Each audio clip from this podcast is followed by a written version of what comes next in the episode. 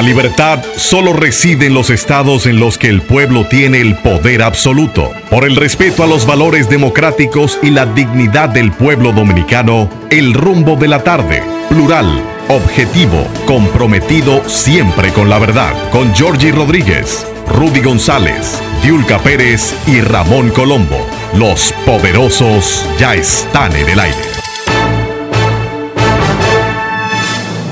Buenas tardes, República Dominicana. Aquí comienza el rumbo de la tarde con los poderosos. Rudy González, Olga Almanzar y Georgie Rodríguez. Estamos en Rumba 98.5 FM en la capital dominicana y Premium 101.1 FM en Santiago, la ciudad corazón para toda la región del Cibao.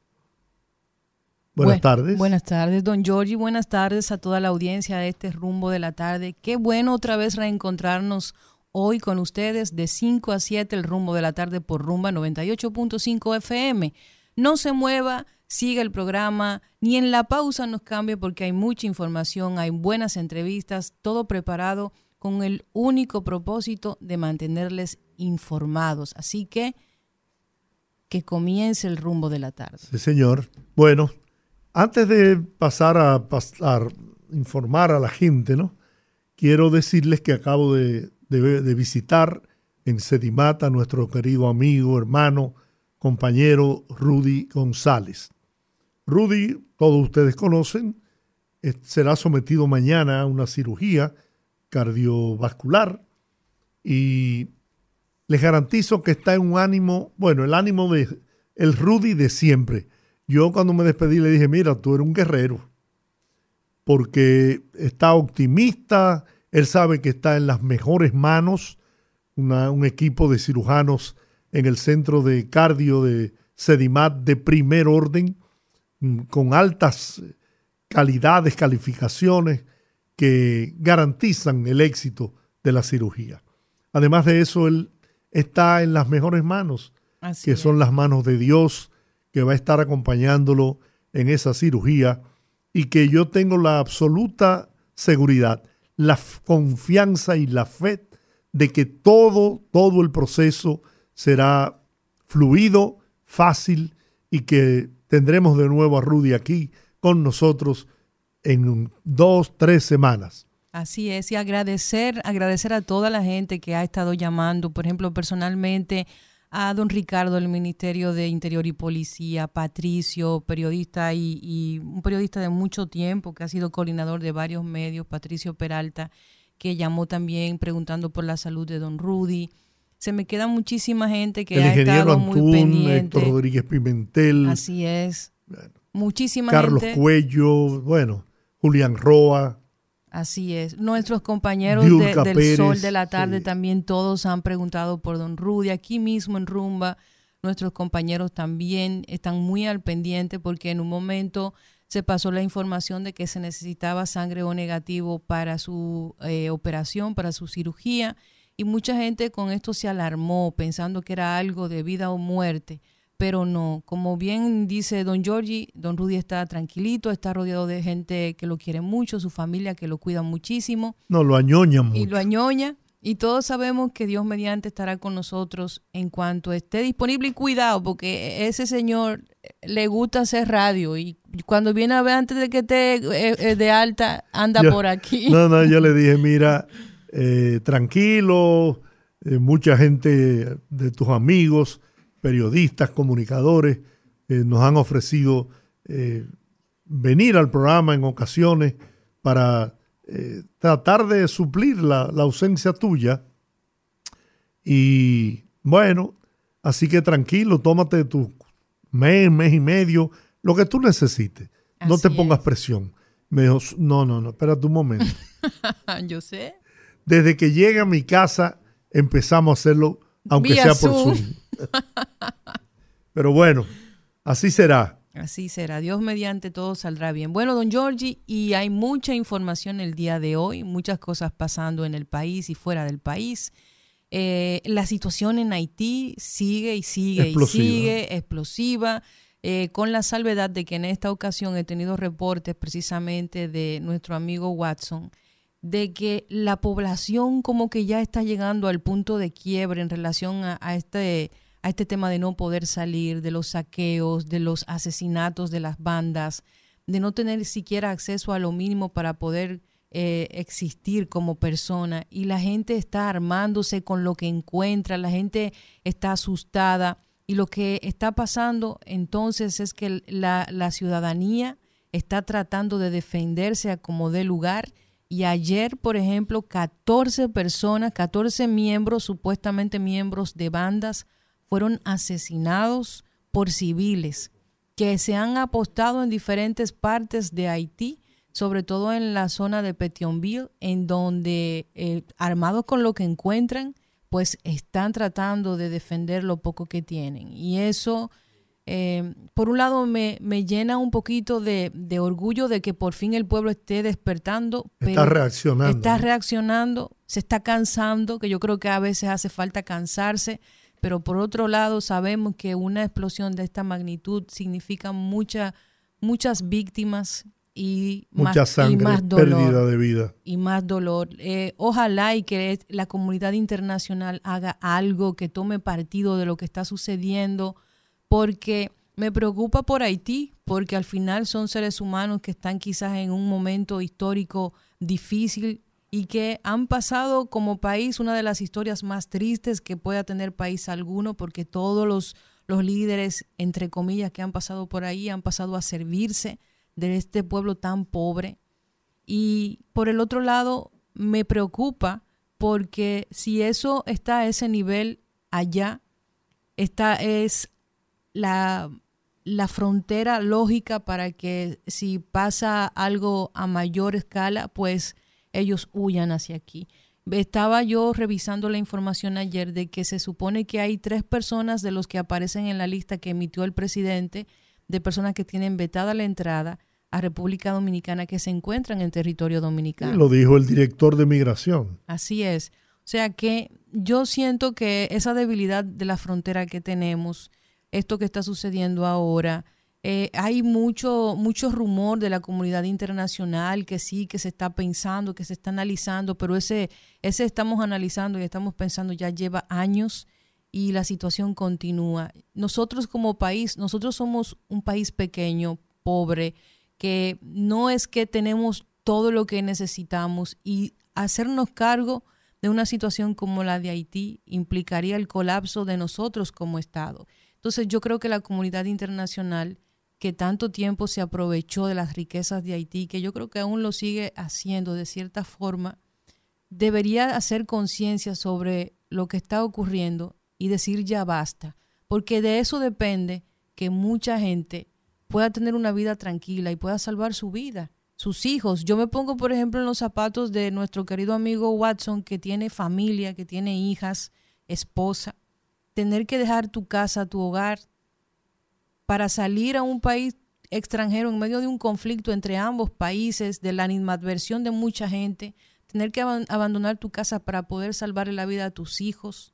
Entonces es complicado. Ojalá Ojalá que alguien de la comunidad internacional tome una decisión, quizás no de intervención, pero sí por lo menos de, de formar parte del conflicto con las autoridades para llegar a un acuerdo incluso con las bandas para evitar que se siga matando más gente en Haití. Yo pienso, Olga, contrario a lo que tú señalas, que la única salida que tiene Haití es por la fuerza. Lamentablemente, ahí no hay manera de entendimiento, de negociación, esas son bandas criminales desalmadas que no tienen corazón, que no tienen compasión por nadie. A esa gente, y lo digo con mucha tristeza, la única forma que entienden es con las balas. Y para poder dominar a esa gente tiene que ingresar una fuerza poderosamente armada, militar, que los intimide y los obligue a rendirse a entregar las armas y sabrá Dios qué más. Es la única salida que tiene Haití. La imposición de la paz, el orden, la disciplina por la fuerza. Oiga bien, ¿eh? Eh, ahí no hay forma de que por elecciones, yo eso lo veo como una quimera. Que nadie sueñe, pero ¿sobre qué base se pueden celebrar elecciones libres, democráticas en Haití, si los ciudadanos haitianos ni siquiera documento de identificación tienen? ¿Quién, ¿Quién aspira a unas elecciones? ¿Para qué? No, ahí hay que imponer el orden por un tiempo, 10, 12, 15 años, y entonces a partir de ahí empezar a, estructurar y a organizar toda la maquinaria electoral y los mismos partidos políticos para tratar de encauzar a Haití por un sendero de democracia y de progreso. Pero mientras tanto, y lo digo con mucho dolor, ¿eh? Con mucho dolor, pero la fuerza tiene que imponerse para lograr la paz en Haití. Bueno, don Giorgi, por otra parte, eh, eh, pasando a otro tema, hoy pasó un evento bastante peculiar que protagonizó el señor, el acusado del de, asesinato al ministro de Medio Ambiente, Orlando Jorge Mera, el señor Fausto Miguel Cruz de la Mota, que cuando iba siendo trasladado, pues... Ingresando al tribunal. Sí, eh, se dio una escena bastante particular. Él comenzó a gritar que tenía miedo, que lo querían matar.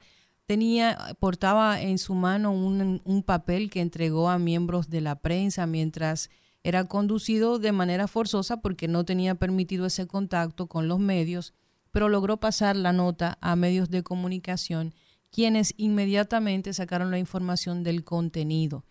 Y en, esta nota, él establecía una versión distinta de la que todos conocemos. Él establecía que él le había entregado una suma de, dinero eh, muy específica al ministro y que lo había hecho para eh, fines políticos y que cuando fue, cuando ocurrieron los hechos, él le, solicitó una parte de de ese dinero y que supuestamente, según él, el, ministro Orlando Jorge Mera intentó agredirlo, cosa que para mí no tiene ningún sentido, porque estamos hablando de un ministro en su lugar de trabajo. y conociendo el temperamento de, de Orlando, Dios le tenga la gloria pero, pero más allá de eso, por el, un tema de lógica, yo, yo me niego a creer que una persona piense, porque aquí en el país a veces las pasiones eh, eh, secuestran la lógica.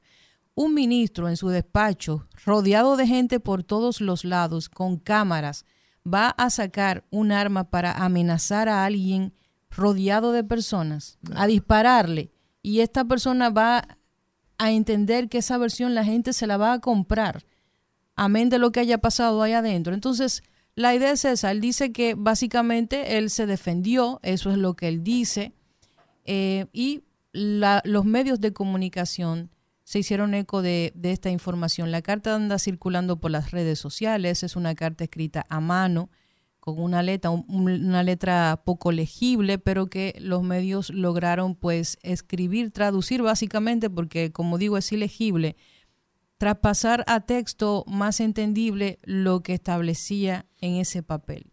Y eso fue lo que sucedió precisamente con, este señor que está, que es un asesino confeso. Y no sé por qué el proceso se ha dilatado tanto. Yo entiendo que hay algunos, algunos procesos que se deben eh, em, esperar y que se reenvía y siempre hay una excusa, sobre todo en el sistema de justicia de este país, pasa mucho que se dilatan los procesos pero eso es lo que aconteció hoy y lo que la prensa también recoge acerca de lo último de este caso. En otro orden, ya en el plano internacional, el presidente de los Estados Unidos, Joe Biden, anunció hoy que se presentará a la reelección en los comicios del 2024 en los Estados Unidos.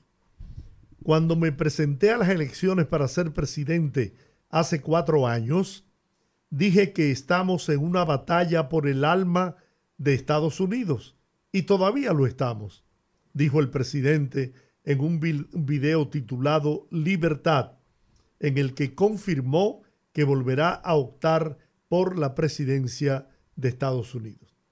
Eligió este martes 25 de abril para hacer oficial sus intenciones porque justo hoy se cumplen cuatro años desde que lanzó la campaña electoral que le condujo a la Casa Blanca tras derrotar al presidente Donald Trump en los comicios del 2020. También anunció su campaña con un video en el que prometía unir a una sociedad profundamente dividida y salvar el alma de la nación tras cuatro años de Donald Trump en la Casa Blanca. Bueno, mucha gente ha criticado o no criticado, ha emitido su opinión al respecto por el tema de la edad de Joe Biden. 80 años y con problemas de, salud, porque no se puede negar que son evidentes, ¿no? Esa, esas dificultades. Han sido virales en numerosas ocasiones las veces en que se le ve confundido, que se ha confundido incluso en, en actividades públicas en un momento tuvo que básicamente salir por unos días, días en los cuales asumió Kamala Harris como básicamente como presidenta. Eh, sin embargo, ha tomado esta decisión. Hillary Clinton y Obama han eh, expresado su apoyo a la decisión de Joe Biden de presentarse nuevamente. Vamos a ver qué pasa. Eh, yo siento, yo siento que luego de la, de la elección de Joe Biden, la política en Estados Unidos, sobre todo la política a nivel exterior, ha cambiado drásticamente. Y siento que, que Estados Unidos ha perdido un poco de presencia en, en cuanto al, al liderazgo, a la imagen de fortaleza como democracia que nos tiene acostumbrado. Y yo creo que eso está muy relacionado con la imagen que da el presidente.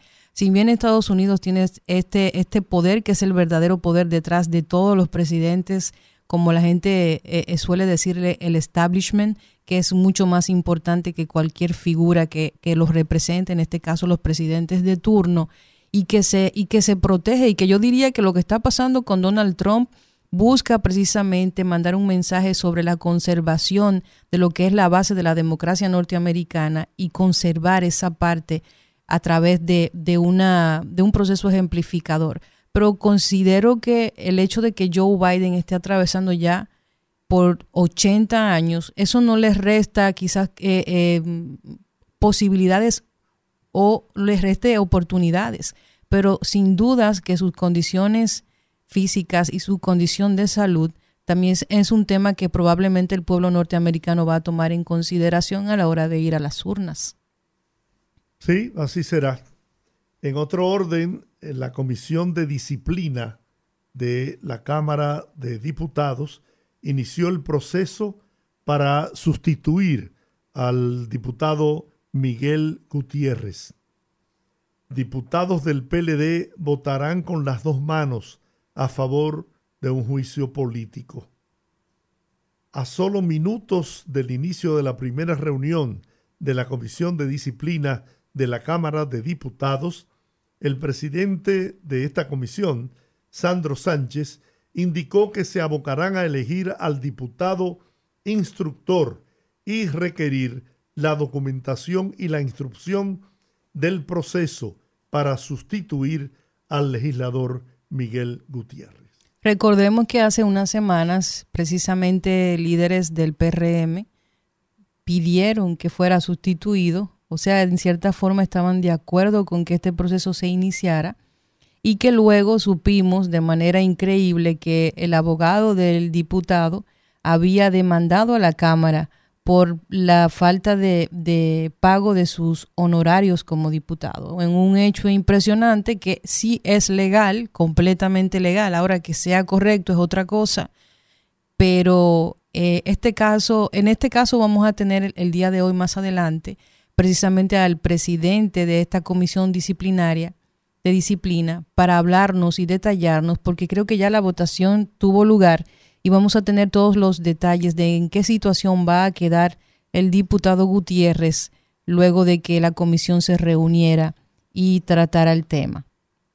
Y don Giorgi, mire, hay un tema que nosotros, a mí particularmente, que me gusta mucho la naturaleza, soy amante de la naturaleza y me considero un ambientalista, eh, el presidente Abinader trató el tema hoy del sargazo Y también... Incluso va a eh, donar un millón exacto. a las universidades para que lo inviertan en estudios. Así es. Pero imagínate. No, pero ahí voy. Yo creo que el presidente, no sé si lo sabe o se lo han informado, pero APEP tiene una investigación en curso que ha tenido muy buenos resultados. Un grupo de catedráticos que lo encabeza, un catedrático eh, que, da, que está aquí en República Dominicana, pero es cubano, no recuerdo su nombre ahora. Eh, llegaron a conclusiones buenísimas, hicieron este estudio con precisamente productores de banano orgánico de la Asociación Banelino, que es una de las asociaciones más importantes en el tema de, de producción de banano orgánico. Hicieron este estudio y lograron sintetizar un fertilizante líquido que presenta eh, mucha esperanza para el tema del sargazo en las playas en la República Dominicana. Para los que nos escuchan, nosotros los dominicanos que hemos ido a alguna playa en algún momento y vemos estas algas que se descomponen en la orilla y pueden arropar hasta kilómetros desde la orilla hasta mar adentro, eh, que eso genera una situación a nivel del turismo porque esto representa pérdidas para el sector turismo y ustedes saben que el turismo es uno de los sectores más importantes de la economía dominicana eh, el presidente parece que, no sé si escuchó sobre este estudio, pero le felicito por la iniciativa de donar para investigación. Miren, aquí hay dos temas que yo quiero tratar. Primero, el hecho, aplaudir el hecho de, de la universidad que es Intec, que logró sintetizar este fertilizante líquido y que cuando pudieron revisar los efectos que tiene sobre las plantas de banano, llegaron a la conclusión de que no solo es efectivo, sino que es orgánico, pero además también implica un crecimiento y una mejora de las plantas y por tanto de la productividad por, por planta. Y eso es algo importante. Pero además estamos utilizando algo que actualmente representa un problema para el tema del turismo, no solo del turista que llega, sino también del turista interno, del dominicano que va a las playas o que contrata un resort para disfrutar de las playas y no puede hacerlo por este tema del sargazo. Yo, vi la playa de Boca Chica. Impresionante. Impresionante. Era un mar. un mar. Y la gente entonces atravesaba esa parte del sargasmo para irse a bañar aguas, en aguas más eh, profundas, ¿no? Así es, y el sargazo tiene un impacto más allá del turismo, porque también el presidente en la actividad de hoy reveló que el sargazo afectó generación, la generación eléctrica de, de varias plantas termoeléctricas. porque era una, es una cantidad de sargazo que está llegando y que va a seguir aumentando, porque eso, eso está vinculado también al tema del cambio climático y cómo esto incide en las, en las corrientes marinas. Entonces, tenemos este caso. Primero este tema de investigación que yo creo que es una gran deuda que tienen las universidades de República Dominicana, que no digo que no haya investigación, pero creo que es mínima y considero que una, una casa de altos estudios, una universidad propiamente dicha, debe estar obligada a tener un elemento de investigación en muchos sectores y unificar cuáles son esos problemas que tenemos para poder reorientar ese aspecto de investigación en las universidades, yo creo que es un tema pendiente, porque hay mucho talento. Me consta que quizás una de las que más investiga es la Universidad Autónoma de Santo Domingo. Sin embargo, no existe tampoco una actividad de, de, de realce, de comunicarlo, de informarlo o de utilizar ese, ese talento humano que tenemos en investigación para unificarlo con los temas pendientes que tenemos, como es el caso del sargazo felicitar en este caso esta investigación porque vamos a tomar algo que tenemos, que es un problema, y lo estamos convirtiendo en una solución y en algo positivo. Lo que ellos lograron, las, las conclusiones de la investigación están disponibles en el portal de la universidad. Pueden buscar la información también en los periódicos que está publicada. Lo que ellos lograron con esto es algo de acceso libre, o sea, el que lo quiera replicar lo puede hacer. Actualmente tenemos un fideicomiso público-privado para el tema del sargazo específicamente y yo quisiera que más allá del presidente que apoya esta iniciativa y, y creo que tiene conciencia, porque lo he visto como uno de los presidentes que más protagonismo le ha dado al tema del medio ambiente, es este presidente. Creo que realmente le interesa el tema y me gustaría ver que los las personas que mejor se nutren del, turismo, que son los empresarios, el sector privado. También me gustaría ver la iniciativa de que apoyen este tipo de, de, investigaciones, que se acerquen, que vean cómo replicarla y que si son un poquito creativos pueden utilizarla como parte del marketing porque hay una comunidad creciente cada vez más interesada con el tema de lo sustentable y de lo que no tiene un impacto en el medio ambiente. Entonces, si lo hacen, pueden certificarse con diferentes certificaciones internacionales,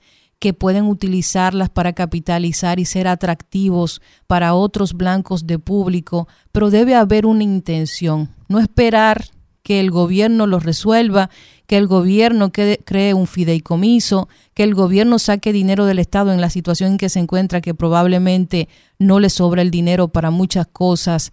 Para resolver esto, yo creo que el sector privado puede hacer grandes cambios y creo que es el más interesado porque en el tema del sargazo, aunque si bien afecta el tema de la generación eléctrica, sin dudas representa pérdidas millonarias cada año para los empresarios del turismo. Ahora yo me pregunto, ¿es tanta la cantidad de sargazo que se produce que será esta la solución? Esto podría ser parte de una solución, porque definitivamente la producción es tan grande, pero tan grande que no ha habido forma. El, señores, los países, principalmente los países afectados, han hecho esfuerzos extraordinarios y la única solución a mano que tienen es el limpiar las playas del país. Pero sigue volviendo. Pero vuelve. Boca Chica fue limpiado y ya ayer estaba llena de sargazo otra vez. Así es. Entonces, el, problema es serio y principalmente para nosotros, que la economía dominicana en gran manera depende del turismo y de nuestras playas, tenemos que tratar de buscar una solución urgente a este problema. Y yo creo que si los empresarios, el gobierno y las universidades si los empresarios crean fondos para generar investigación, porque una de las cosas más difíciles dentro de la investigación es precisamente el financiamiento, tener acceso a buenos profesionales que tengan buenos equipos para hacer lo que corresponda para las investigaciones, yo creo que además de que vamos a resolver muchos problemas, nos va a quedar una cantidad de conocimiento aplicable a varias áreas y, yo creo que es una, una relación ganar-ganar. Yo entiendo que como siempre, motivar a la gente, qué sé yo, a, la gente de Bartolomé Pujals de innovación, a la gente de medio ambiente, a la gente de la, eh, dirección de, de público-privada, toda esa gente que organicen, articulen una iniciativa real en donde el sector privado, el sector público y las universidades en su capítulo de investigación se sienten eh, y, en esta ocasión identifiquen problemas puntuales para poder solucionarlos. Y yo creo que es eso, es simplemente ir organizándonos y como digo yo siempre, ser un poquito creativos. Bueno, vamos a la pausa. Son las seis, perdón, las 5.31 en la tarde. El rumbo de la tarde. Fogarate en la radio con Ramón Colombo. se titula A la sangre de Trujillo. Julia de Burgos a Trujillo escribió, que ni muerto ni las rosas del amor te sostengan, general de la muerte, para tu impiedad. Que la sangre te siga, general de la muerte, hasta el hongo, hasta el hueso, hasta el breve gusano, condenado a tu estiércol. Que la sangre que heriste por los caminos reales se levante y te siga, que la sangre que muere por tu voz cada día se levanta y te siga, que tu nombre sea un eco eterno de cadáveres, que los lirios se tapen sus ojos de, tus ojos, vivo y muerto para siempre, que las flores no quieran germinar en tus huesos, ni la tierra te albergue, sombra para tu nombre, general, sombra para tu crimen, general, sombra para tu sombra. Fogarate en la radio con Ramón Colombo.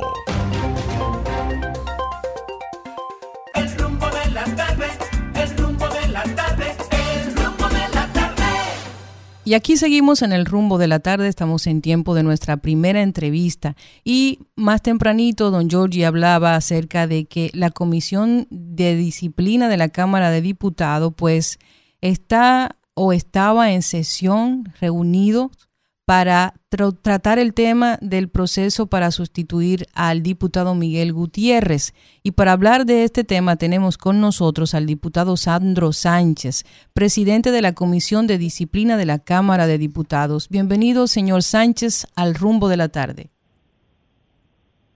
Hola. Buenas tardes. Buenas tardes. Sí. Sobre este tema de, de la comisión que se ha reunido, que usted preside, en relación al caso de Miguel Gutiérrez. ¿Ha habido alguna novedad luego de la reunión?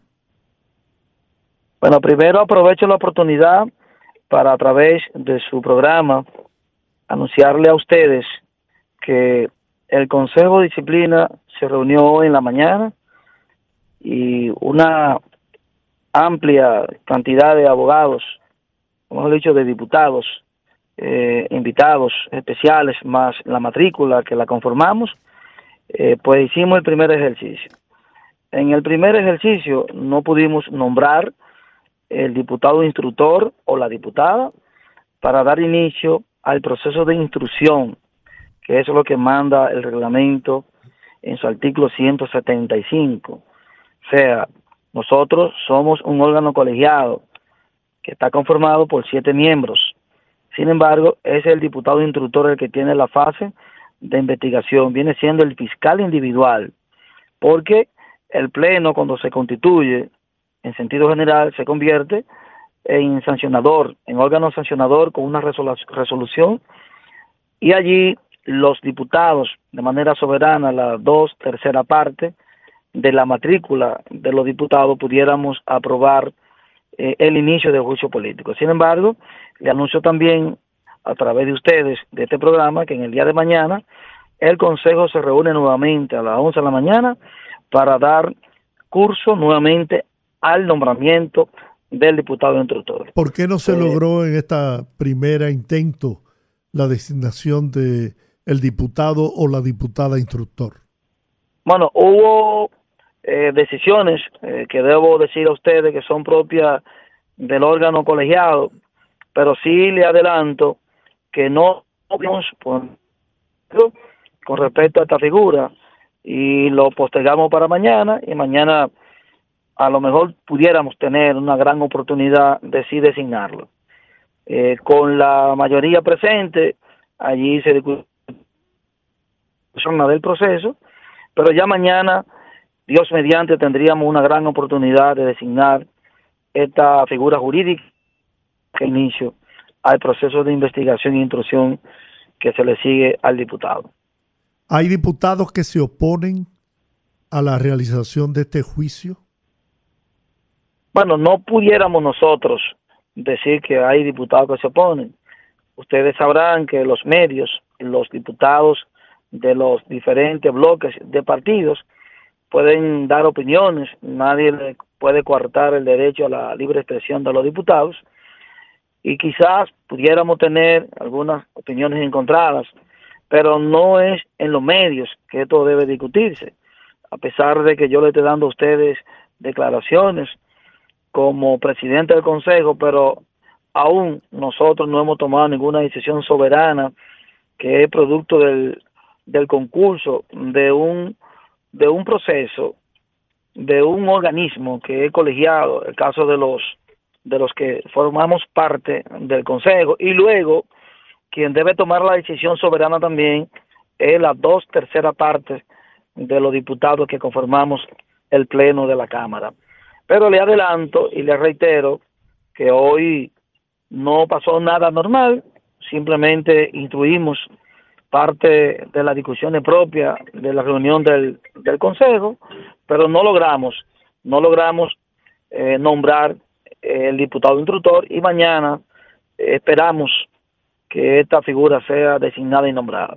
Mire, perdóneme que yo insista, pero realmente no entiendo cómo es posible que si la dirección del Partido Revolucionario Moderno a la que pertenece el diputado Miguel Gutiérrez solicitó la sustitución del diputado, esto encuentre y, y teniendo el PRM mayoría en la Cámara de Diputados, no se haya podido designar hoy y avanzar en ese proceso. Bueno, eh, debo decirle a ustedes que la conformación del Consejo de Disciplina pertenece a la conformación plural de la Cámara. Eh, nosotros no podemos negar de que el Partido Revolucionario Moderno, al cual yo tengo militancia también, tenemos una mayoría de diputados y diputadas que, la, que lo conformamos. Sin embargo, la composición del Consejo de Disciplina es a la proporcionalidad de los diferentes bloques, o sea, no somos todos miembros de del PRM. Ahora bien, el, el tema más importante que hoy pudiéramos darle declaración a ustedes, a los medios, es que no pudimos en el primer encuentro nombrar a este diputado, pero no es que hay dificultad para nombrarlo. Ustedes saben que en una primera reunión pudiéramos estar eh, dando muestra de institucionalidad, cumplir con el cuero reglamentario, cumplir eh, con solicitudes de instrucciones que se hicieron ahí. Los detalles, ustedes lo, lo podrán conocer más adelante, pero lo más importante es que mañana ya tengamos la figura que va a comenzar el proceso y de hecho esto es lo que le puede dar pues eh, claridad y transparencia en el debido proceso. Hoy lo que le estoy diciendo a ustedes es la transparencia, no lo logramos, no pudimos tener la oportunidad de escoger el, diputado instructor, pero eso no significa que la cosa ande mal, todo lo contrario. Hoy nosotros hicimos un ejercicio, eh, diríamos primario, pero mañana vamos al cumplimiento, a las formalidades que demanda este proceso. Diputado, en, en, el momento en que se elige este miembro que es el instructor, ¿cuál es el proceso que se sigue? Una vez ya está electa el, electo el diputado o diputada, ¿qué procesos deben continuar para llegar al punto del juicio político? Miren, el diputado instructor viene siendo como el fiscal entre los pares. O sea, nosotros somos siete miembros, yo presido el consejo, ahora el diputado instructor viene siendo el fiscal individual entre los siete. A él le compete notificar, recolectar las pruebas, recibir las documentaciones de los organismos que están requiriendo, en este caso, la Cámara de Diputados, como también pudo haber sido de otro órgano judicial, un órgano internacional, cualquier órgano que nos hubiese solicitado. Pero de manera directa, después de cumplir con el artículo 175 del reglamento interno, entonces este funcionario eh, asignado y juramentado por nosotros, por el Pleno del Consejo, va a dedicarse a instruir el proceso. Nos presenta a nosotros, a, a los demás miembros del Consejo, las pruebas, nos presenta todos los requerimientos que manda el debido proceso y una vez tomamos una decisión. Y atendiendo a su pregunta, entonces, eh, dependiendo eh, lo que nosotros pudiéramos encontrar en, en la fase de investigación, pudiéramos dar una resolución solicitando, en este caso, porque la Constitución de la República, en su artículo 88, habla de la pérdida de investidura. Y para dejarlo bien claro, la pelea de investidura pudiera ser por falta grave. En este caso, si invocamos el artículo 88, el legislador tiene que asistir a las sesiones. Y de hecho, el artículo 31 del reglamento dice que debe asistir en un 70% de su asistencia para poder tener la validez reglamentaria. Al igual que el artículo 88 habla de la pelea de investidura por, por inasistencia, lo que pudiera dar al inicio al juicio político, entonces nos remitimos al artículo 83, numeral 1 de la Constitución, que dice que es una responsabilidad de los diputados el inicio de la acusación por falta grave de un diputado y eso conlleva una resolución que se vota en el Pleno de la Cámara de Diputados y que luego el Senado de la República es el que tiene la facultad reglamentaria constitucional de iniciar el juicio político.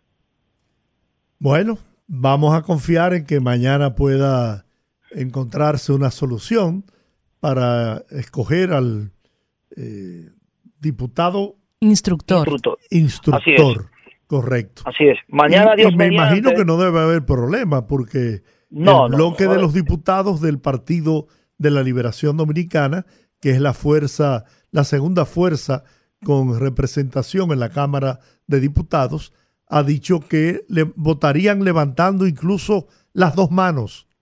Bueno, debo decirle a ustedes que hoy también se conoció al seno del Consejo la solicitud de sustituir un miembro del Partido de la Liberación Dominicana que había renunciado antes en el proceso de Pedro Botello. Nosotros conocimos el proceso de Pedro Botello, el proceso del diputado Sadoki Duarte, pero el diputado por la Vega del Partido de la Liberación Dominicana, Carlos Mejía, había renunciado. Y hoy conocimos justamente que ese partido, ese bloque de partido, sustituye a ese miembro, porque le reitero, el Consejo de Disciplina, su conformación es en la proporcionalidad de los diferentes bloques de partido. O sea, no es que somos mayoría del PRM, no, hay diferentes bloques y así está conformado. O sea que en los próximos días también vamos a conocer, ya va a ser mañana, que el Partido la Liberación Dominicana nos envíe otro miembro para que conforme a lo que dice el reglamento, que deben ser siete miembros, que hoy también trabajamos seis, pudiéramos tener la capacidad de deliberar cualquier tema a los seis, pero si atendemos a lo que dice el reglamento, es normal que esté constituido por siete miembros. O sea que el partido de la Liberación Dominicana, aparte de pronunciarse públicamente de que va a votar ampliamente por esta solicitud, también debe también mandar eh, pues el legislador que debe ser parte del consejo. Para completar la matrícula. Para completar la matrícula, efectivamente. Bueno, ahí están todos los detalles. Esperemos hasta mañana. Vamos a estar pendientes, diputado Sandro Sánchez, de este proceso y le agradecemos el tiempo que nos ha dedicado aquí en el rumbo de la tarde. Muchas gracias a ustedes y estamos prestos a que cuando ustedes me llamen, me requieran. Somos un servidor público y más en este caso que hay que estar muy pendiente del debido proceso y nosotros estamos para esclarecer siempre. Le voy a reiterar que no puedo hablar por la mayoría, porque recuerden que somos un órgano eh, colegiado, pero cuando me toca dar declaraciones públicas lo hacemos consciente de que el debido proceso y que de hecho lo que podemos aclararle a los medios es para que estén informados de lo que nosotros estamos haciendo con transparencia en la Casa de la Democracia, que es la Cámara de Diputados de la República Dominicana. Muy bien, muchas gracias. Igual le reiteramos, este medio está abierto completamente para dar paso y oportunidad a los legisladores del país a que puedan expresarse y comunicar al pueblo dominicano sobre sus acciones como diputados y senadores. Muchísimas gracias. Gracias también. Bueno, ahí están todos los detalles de este proceso que le siguen al diputado Miguel Gutiérrez que se encuentra pues preso en Estados Unidos por el tema de narcotráfico y que el Partido Revolucionario Moderno hace unas semanas emitió públicamente la opinión de que sea sustituido, retirado precisamente de sus funciones como diputado. Don Giorgi, y hablando de diputados y de senadores también, hoy trascendió una información acerca de los senadores y las inasistencias. Yo no conozco el dato, no lo sé, si hay una comisión también de disciplina en el Senado, imagino que sí, pero miren, este, este periódico, el Listín Diario, ha hecho varios trabajos en relación al tema de las inasistencias, tanto en la Cámara de Diputados como en el Senado. Incluso hay un ranking disponible en los medios impresos y digitales en donde se establecen los diputados que menos iniciativas han tenido, incluso aquellas, aquellos que nunca han sometido un proyecto de absolutamente nada. Y para continuar en esa misma tónica, hicieron este trabajo de investigación de los senadores que brillan por sus excusas y que aunque todos tienen inasistencias, todos los senadores, hay tres que se destacan. En el primer lugar está Héctor Acosta, eh, con 67 inasistencias. En segundo lugar, curiosamente, está Félix Bautista, esa no me sorprende. Y en tercer lugar está el senador José del Castillo Sabiñón. Y por eso hago eh, la acotación de esta información y me hago la pregunta, ¿no existe en el Senado una comisión disciplinaria para el tema de las inasistencias de los senadores de la República? De que en muchas ocasiones incluso presiden comisiones importantes que precisamente tienen que postergar sus, sus reuniones por la inasistencia de los senadores.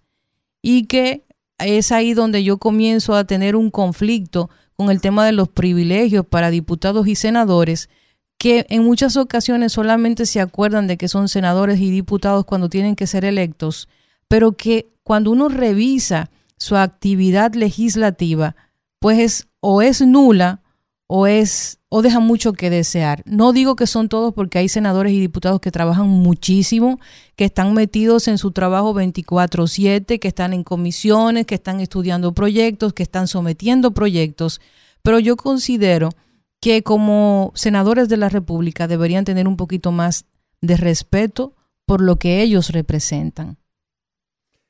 Y quedándonos en el Congreso Nacional, unos 33 diputados de diferentes partidos políticos están respaldando un proyecto de ley que busca limitar la propaganda, la publicidad y el gasto en las campañas electorales y que implicaría y que implicaría una reforma a la nueva ley 2023 orgánica del régimen electoral que fue promulgada apenas hace tan solo meses. dos meses.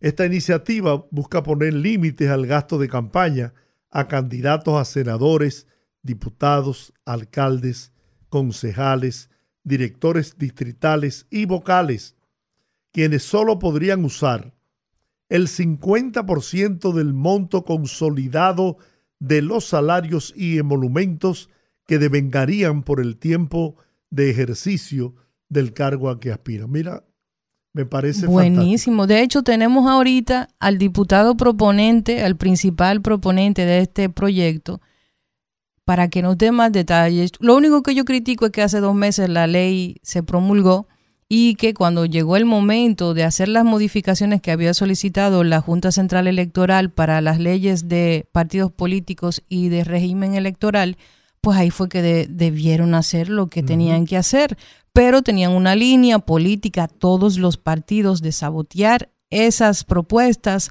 precisamente porque planteaban eh, mayores poderes para la Junta, poderes sancionadores, límites, topes para el gasto en campaña y yo creo que ese era el momento. Sin embargo, yo aplaudo esta iniciativa. Vamos a hablar con Eugenio Cedeño, el diputado Eugenio Cedeño más adelante, el controvertido diputado Eugenio Cedeño, para ver qué, cuál es la tónica y si realmente, ya que cuenta con 33 diputados que apoyan esta iniciativa, si podríamos decir que tiene algún tipo de esperanza o va a ser saboteada nuevamente como fue saboteado eh, lo que ya mencioné. Entonces, Mira, un aspecto interesante en cuanto a la publicidad exterior, o sea, las vallas, letreros, todos esos afiches que se ponen en las calles.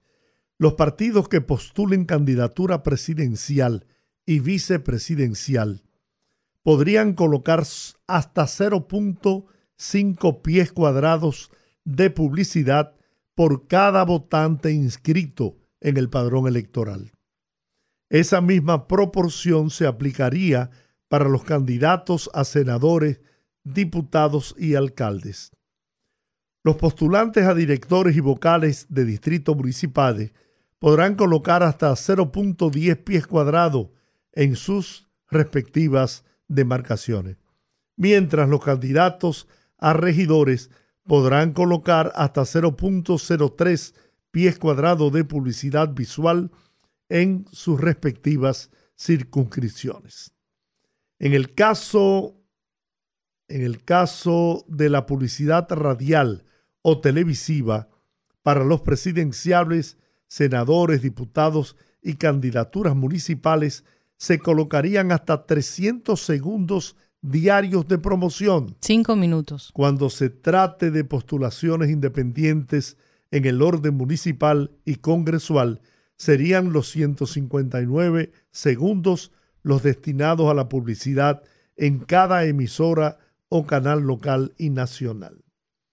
Para los medios impresos y digitales no se limitará la publicidad en los medios impresos o digitales. Sin embargo, se deberá dar igual acceso, tarifa y espacio a todos los candidatos. Pero tiene la propuesta un régimen de consecuencia. Se impondrán multa administrativa equivalente a la escala de 10 hasta 50 veces el costo de la publicidad contratada y el retiro o remoción de la misma cuando las emisoras de radio o televisión o la impresora que contrate o coloque publicidad a favor de un candidato en violación a los límites establecidos en la ley. En adición a ello, la Junta Central Electoral podrá inhabilitar como candidato a la persona reincidente en la violación a esta ley, de cuya decisión dará cuenta al partido correspondiente para que supla sus sustitutos. Miren, yo me he cansado aquí, he, repetido hasta la saciedad. En Chile, y lo digo porque hice entrenamiento cuando yo trabajaba en las campañas eh, de publicidad y promoción del presidente Balaguer, hice entrenamientos en la democracia cristiana en Chile, Venezuela. En Chile, en esa época, no sé si ahora se mantiene esa disposición electoral, legal, electoral, solo se le permitían a los candidatos cinco minutos diarios en la televisión. Eso plantea precisamente el proyecto. ¿Qué hacían los candidatos aspirantes a la presidencia? Utilizaban esos cinco minutos para hacer una especie de resumen de su propuesta de gobierno. ¿Qué harían en beneficio del país de llegar a ser presidente de la República? Aprovechaban al máximo esos cinco minutos y no lo utilizaban en insultos, en, en campañas engañosas. Descrédito. descrédito. No, lo hacían diciéndole al pueblo chileno qué harían de llegar a contar con el apoyo del pueblo para dirigir los, los destinos de ese gran país. Sabe que yo pienso que si aquí llegamos al punto de aprobar algo como eso, que lo tengo que decir, pero yo lo dudo muchísimo, yo creo que eso sería impresionantemente positivo para la democracia y para, para, para cierta independencia. ¿A qué me refiero? Yo, yo siento que el tema de que seamos un país tan político, tan político, que los los gobiernos y los partidos tengan como prioridad máxima invertir cantidades ridículas de fondos en publicidad, cuando yo entiendo que la, mejor publicidad de un gobierno son sus obras, son los cambios que realiza y cómo la ciudadanía los percibe, los percibe.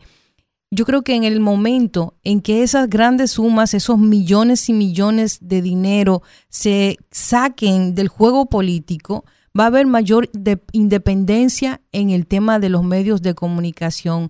tenemos una, tendremos una ciudadanía mejor informada, con información más objetiva para tomar una decisión, porque nadie puede negar, nadie puede negar que los medios de comunicación pertenecen a los empresarios. Aquí hay básicamente un oligopolio en donde dos o tres empresarios concentran casi la totalidad de los medios de comunicación.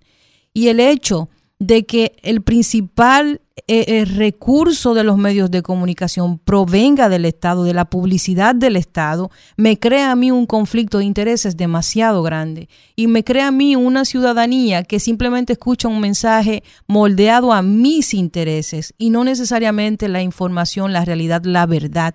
Y yo siento que si logramos como país sacar ese elemento de la ecuación de la democracia, el hecho de que los medios de comunicación tengan que subsistir a través de otros mecanismos que no sean dependientes del Estado y del gobierno, yo creo que eso va a ayudar muchísimo. Y va a ayudar en el sentido también de utilizar esos fondos en cosas que realmente valgan la pena. Porque cuando se limite el tiempo que usted va a tener disponible para hablar de su proyecto, usted va a tener que hablar de ideas y vamos a tener que obligar a los políticos y a todo el que quiera que el pueblo lo elija a presentar sus ideas, porque ya no va a tener el tiempo para hablar cháchara en los medios de comunicación. agrégale a eso también, que para mí es quizás lo más importante, el hecho de que ante esas limitaciones en el gasto de recursos en propaganda, publicidad, tendrán oportunidad gente con talento, con capacidad de poder aspirar a llegar al Congreso Nacional, a los ayuntamientos, porque ahora hay, se, mucha gente se limita en sus aspiraciones, porque cuando le dicen que tiene que buscar 50, 100, 200 millones de pesos para poder ser diputado, senador, alcalde, regidor, señores, a mí me dijeron que para ser regidor ahora hay que gastar entre 30 y 50 millones de pesos. Y para ser diputado 80. Y cuidado, eso tiene una tablita ya. Eso limita a los, a los que aspiran, porque el que no tiene recursos y sí tiene calidades y capacidades para ir al Congreso Nacional a legislar en beneficio del país, se limita, se, se sustrae, porque no tiene esos recursos. Porque al final se trata de una guerra de papeletas y no de ideas. Y también, y por último, yo creo que nos ayudaría muchísimo porque sería más evidente la participación de dinero proveniente de áreas no muy lícitas dentro de la política dominicana, porque no hay topes. Usted puede decir que fulano le donó los millones de chanflín y no pasa nada. Yo creo que con una situación como esta ya instaurada, unos topes para el tema de la campaña, la, eh, eh, el, origen de fondos ilícitos es mucho más sencillo de detectar. Y yo creo que por eso no tengo muchas esperanzas. Ojalá, pero yo dudo mucho que algo así pase. Aunque yo pienso que a partir de todo lo que estamos viendo, lo que le está sucediendo a todos esos que creyendo que refugiándose o amparándose en una curula en el Congreso, podrían eh, liberarse del dedo acusador y terminar en los tribunales, sino de la República Dominicana en los Estados Unidos extraditados, yo creo que ahora pensarán mucho, porque desde el momento que saltan a una posición eh, de esa naturaleza, empiezan a, dejar de ser eh, figuras opacas, figuras reservadas, figuras con bajo perfil. Entonces se proyectan y eso llama la atención y obliga a buscar e investigar. Y mira lo que le ha pasado a unos cuantos que ya están atravesando por procesos legales fuera del país. Así es. Vamos, a hacer la, pausa.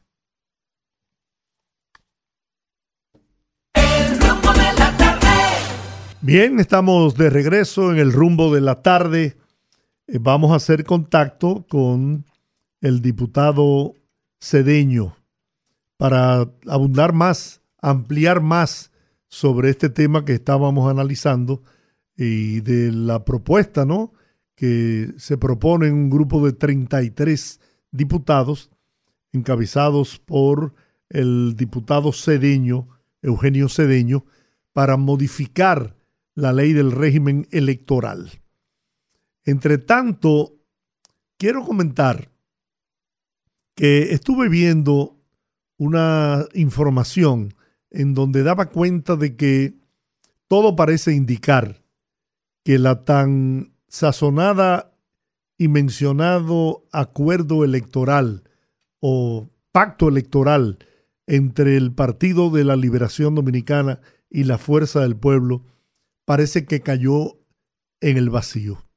Parece que después de analizar sectores politólogos del Partido de la Liberación Dominicana, llegaron a la conclusión de que una alianza con la Fuerza del Pueblo terminaría haciendo desaparecer a uno de los dos partidos. Además de eso, las exigencias del PLD con miras a, esa alianza, a, a ese acuerdo, era de que tendría que ser, tendría que ser el Partido de la Liberación Dominicana quien encabezara la alianza. Y eso le da ventajas al, al PLD sobre la fuerza del pueblo. Entonces, parece que eso ha abortado y que los partidos irán por su cuenta.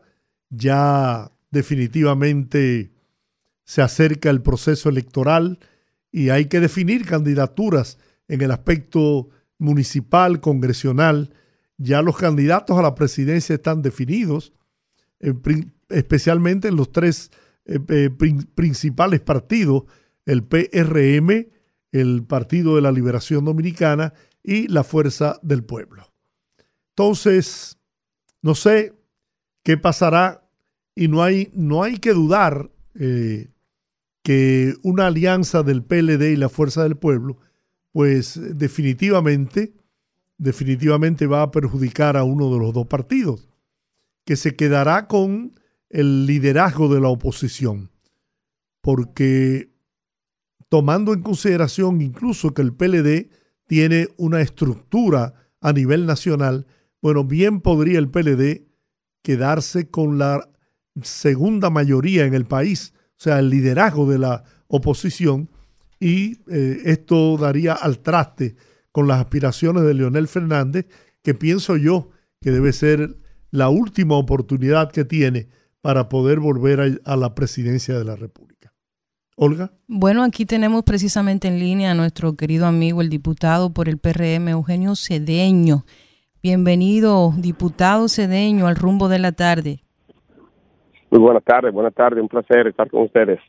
Muchas gracias. Mire, nosotros estábamos precisamente debatiendo acerca de esta iniciativa de unos 33 diputados encabezados por usted, en donde pretenden pues reformar la reciente eh, ley, la, la, ley que fue promulgada apenas hace dos meses, la 2023 de régimen electoral, y lo que están buscando, según las informaciones, es limitar la propaganda, publicidad y gasto de campaña. Cuéntenos un poquito de qué se trata, de qué va esta iniciativa. Sí, es, es, esa iniciativa lo que busca es completar lo que no se hizo en aquella modificación o reforma a la ley electoral. La Junta Central Electoral, uno de los principales aspectos que trató fue tratar de bajar los costos de las campañas. La Junta Central Electoral quería, proponía eh, limitar el exceso de publicidad en las campañas. Y quería la Junta en su propuesta eh, evitar que el dinero espúreo permeara las campañas. Y eso no se atendió y nosotros condicionamos nuestro apoyo a la ley en aquella oportunidad en la Cámara de Diputados a la presentación de un proyecto de ley para completar con eso que no se pudo hacer porque se, eh, se impregnó una prisa eh, pretendiendo aprobarla rápidamente y no querían modificarla en la Cámara de Diputados para que no tuviera que volver al Senado de la República. Entonces, por esa razón, tan pronto la ley se aprobó, quien les habla, eh, me senté con mis asesores y hicimos varias consultas preparando ese proyecto de ley que viene a desentar la campaña electoral. Tú tienes que sacar en medio de una campaña electoral el carnavalismo, el ambiente de carnaval que aquí en la campaña es aquí nosotros, en otros barrios, que los barrios y las ciudades y las calles y las avenidas se llenan con un exceso de publicidad. Y es que la propia ley electoral actual eh, tiene un aspecto que para mí es inmoral, porque ¿cómo se concibe que la ley me autorice a mí a gastar 32 millones de pesos para yo ser diputado de la Romana. Y yo voy a ganarme 18 millones de pesos en cuatro años de ejercicio. 18 millones de pesos eh, bruto. Porque si le entramos el, gasto en transporte, en alojamiento, comida, abandono de las ocupaciones, esos 18 millones de pesos se, traducen en, quizá en 8 millones de pesos. Entonces yo puedo gastar hasta a 32 millones de pesos. Y hay candidatos que han gastado 60 millones de pesos en la romana para ser diputado. Hay que ver cuál es el interés que mueve una persona a gastar 60 millones de pesos en una campaña. Y quién saca ese dinero y de dónde lo saca. ¿Y qué efecto surte eso en los jóvenes y las mujeres principalmente que quieren hacer política sana, que quieren llegar a un cargo electivo por vocación y se encuentran de repente aplastados por un dinero corporativo o un dinero que viene del juego, un dinero que viene del narcotráfico. Por esa razón estaba proponiendo que ningún candidato pueda gastar más del 50% de lo que se ganaría en los cuatro años de ejercicio. Y estamos también limitando la cantidad de propaganda que se coloca en las calles nuestras para evitar ese atropello a la tranquilidad de la gente, a la, a la visualización de una ciudad, al ornato de una ciudad, al medio ambiente, y ese apabullamiento de un candidato que tiene todo el dinero para aplastar a un joven que quiere hacer política sana y que quiere incursionar por su liderazgo, pero que no tiene los recursos para competir con la colocación de miles y miles de vallas, afiches, cruzacalles y carteles que embadurnan, la ciudad. Por esa razón, esta propuesta viene a desentar el ejercicio de la actividad de los candidatos en medio de un proceso electoral. No solo eso, diputado Cedeño, eso va a contribuir a mejorar la calidad de la representación en el Congreso. Correcto, correcto, porque esos puestos están siendo asaltados por grupos corporativos, grupos criminales, grupos empresariales, y, diferentes grupos, ¿verdad? Que dicen, yo tengo que colocar cinco diputados en el Congreso y gastan lo que sea, ¿eh? Gastan lo que sea y meten 100 millones de pesos en un candidato a diputado. Y después que tienen en el Congreso un monigote que simplemente va a defender esos intereses y no va a pensar en, en, temas como estos que estamos pensando nosotros. Por esa razón, mi llamado al presidente de la República, al presidente de la Junta, al presidente, a los presidentes de las cámaras, es que unamos esfuerzos porque la política en República Dominicana cada día tiene menos credibilidad. Y el Congreso Nacional, su calidad se ha disminuido precisamente por el bajo nivel de representación que tiene. Porque muchas veces al Congreso y a los ayuntamientos llega quien más cuarto tiene y más cuarto puede mover. Y precisamente los cuartos que se utilizan para ganar una campaña no siempre son del, del peculio de la persona que propugna por ese cargo. Hay gente que hace mucho dinero del modo que sea y de repente se da cuenta que no tiene un nombre y entiende que como único quiere un nombre es adquiriendo una curul en el Congreso o adquiriendo un escaño en una sala capitular de la ciudad donde él es cacique. Y ese es el tipo de cosas que en República Dominicana, que tenemos una democracia sólida, tenemos que cuidarla con disposiciones legales como esta. Diputado, ¿y usted cree que eso tiene esperanza de avanzar en la Cámara? Lo digo por lo siguiente, esto afecta muchísimos intereses. Y una de las cosas que estábamos mencionando antes de hacer contacto con usted era precisamente que hay una dependencia de los medios de comunicación que tienen un, una influencia determinante en la percepción de la gente y todos sabemos que ahora la política se trata de percepción. Es decir, muchas veces los medios de comunicación participan de ese pastel precisamente con la promesa de a muchos políticos de manejar su imagen de una forma favorable. Y aquí todo el mundo sabe cómo se hace. Fulanito salió esto de mi túmbalo. O fulanito, yo te voy a mandar una notita de una cosa que hice. Mira, me tiré una foto con una doña entregándole un moquitero y un cartón de huevo. Súbelo a tus a tus medios de comunicación. Cuando ese tipo cuando ese tipo de teta se cierre, cuando ese tipo de teta se cierre, va a arder Troya. Y probablemente eso choque con los intereses de muchos eh, empresarios de los medios de comunicación, que son como cuatro o cinco, que manejan todos los medios de comunicación, cuyo ah. principal cliente es el Estado. No, esos propietarios de medios de comunicación que manejan las comunicaciones nacionales son precisamente esas corporaciones eh, las cuales tienen sus intereses también puestos en el Congreso y también en el gobierno central de cualquier partido político. ¿Verdad? Y nosotros estamos conscientes que ellos, muchos de ellos se van a oponer se van a poner y van a, y van a manejar el tema por, por debajo, porque tampoco tienen la moral para enfrentar a uno públicamente con el tema. Con papeleta. Van a, desmeritar esta iniciativa. Pero lo bueno es que ustedes que son 32 diputados de diferentes partidos que están firmándolo, ¿verdad? Sí. Y lo bueno es que eh, nosotros, aunque no logremos el objeto, que creemos que lo vamos a lograr, estamos comenzando a crear conciencia. Eugenio Cedeño en el año 2003 cuando hubo la gran reforma, la primera reforma electoral, fue el único diputado de 37 miembros de una comisión que presentó un informe disidente presentando el voto preferencial en todos los niveles y las boletas desbloqueadas. Han pasado 20 años y hoy el sistema electoral nuestro ha sido ha ido en la misma dirección que nosotros predicamos. Y hoy tenemos bolet, nivel de elección de regidores, nivel de elección de síndicos, nivel de elección de diputados y de, y de senadores y nivel presidencial. Eso nosotros fuimos los pioneros en ello, en, en aquel informe disidente que presentamos en el 2003, en el momento de la en ocasión de la reforma electoral del de, diputado, año. Diputado, mire, yo lo felicito a usted y a los que los acompañan, los 32 diputados.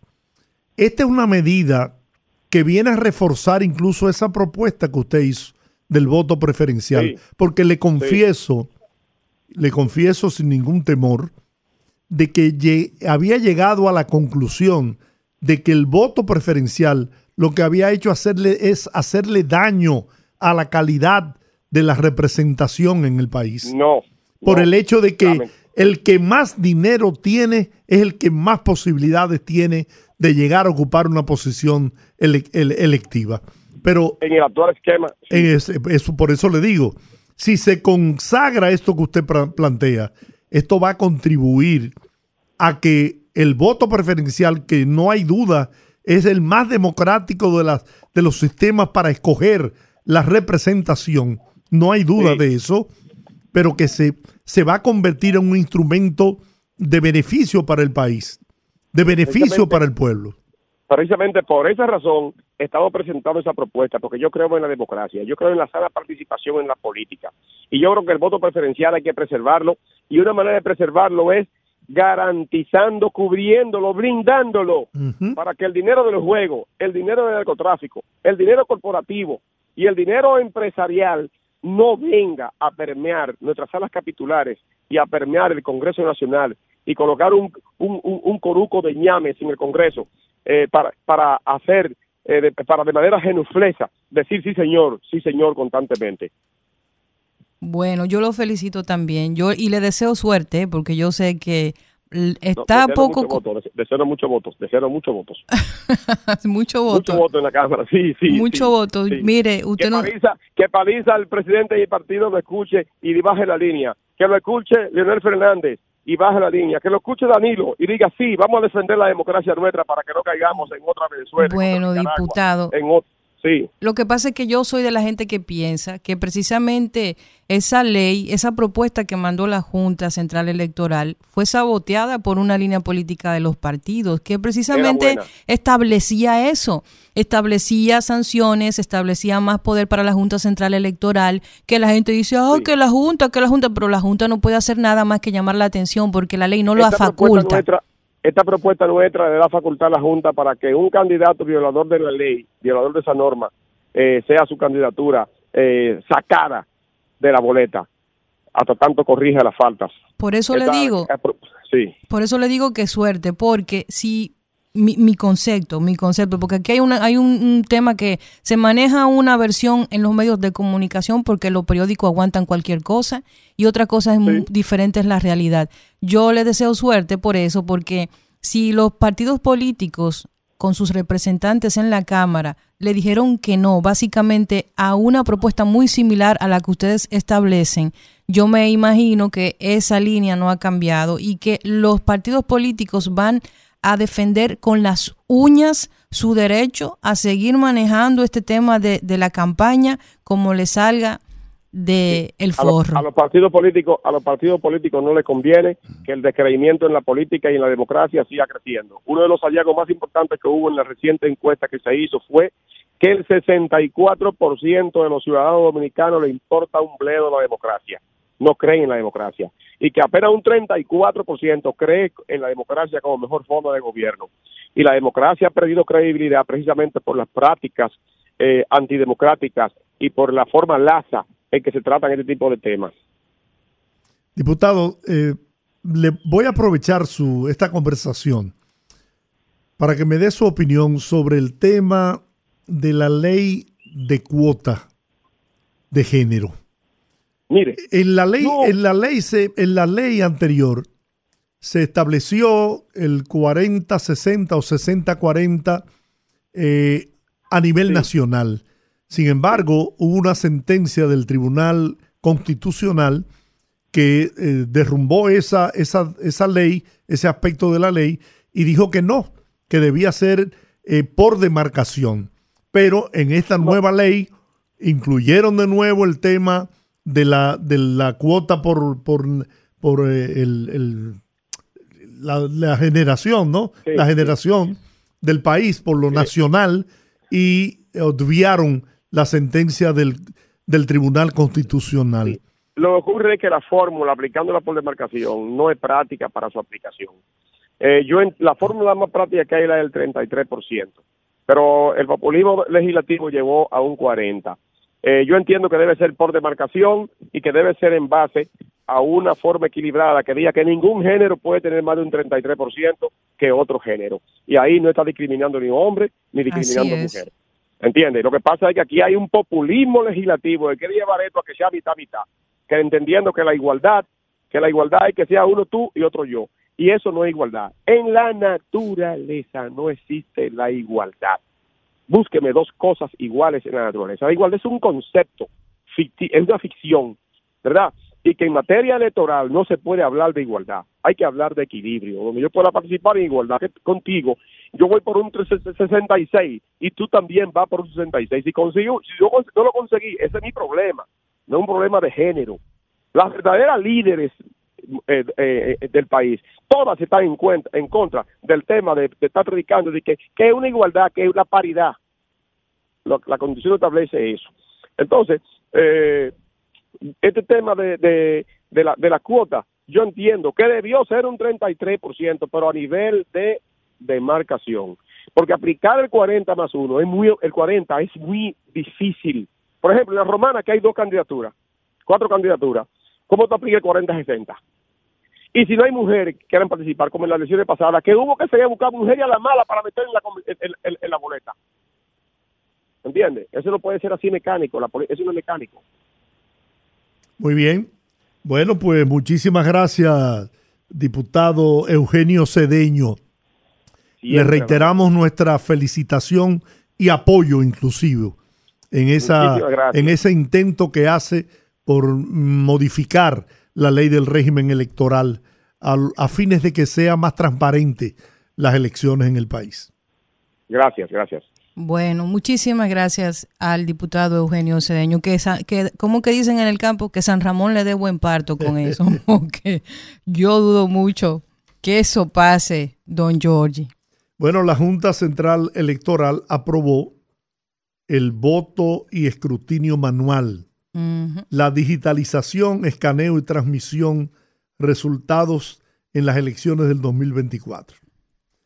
Eh, varias personas, varios miembros de partidos políticos se han pronunciado, entre ellos el delegado eh, suplente del Partido de la Liberación Dominicana ante la Junta Central Electoral y miembro de su comité político, Danilo Díaz, quien lamenta la decisión adoptada por las vulnerabilidades que representa ese conteo manual y la tardanza en ofrecer los resultados. Bueno, eh. ahorita andarán las inteligencias artificiales por ahí en, la, en, la, en las elecciones. Mira, yo, yo, tiene madre. Yo coincido, ¿eh? es una pena que estemos eh, retrocediendo en el tema del conteo, transmisión de los resultados de las elecciones. No hay institucionalidad, don Giorgi. Aquí no hay institucionalidad. Pero, Olga, pueblo dominicano, las experiencias que hemos tenido han sido funestas.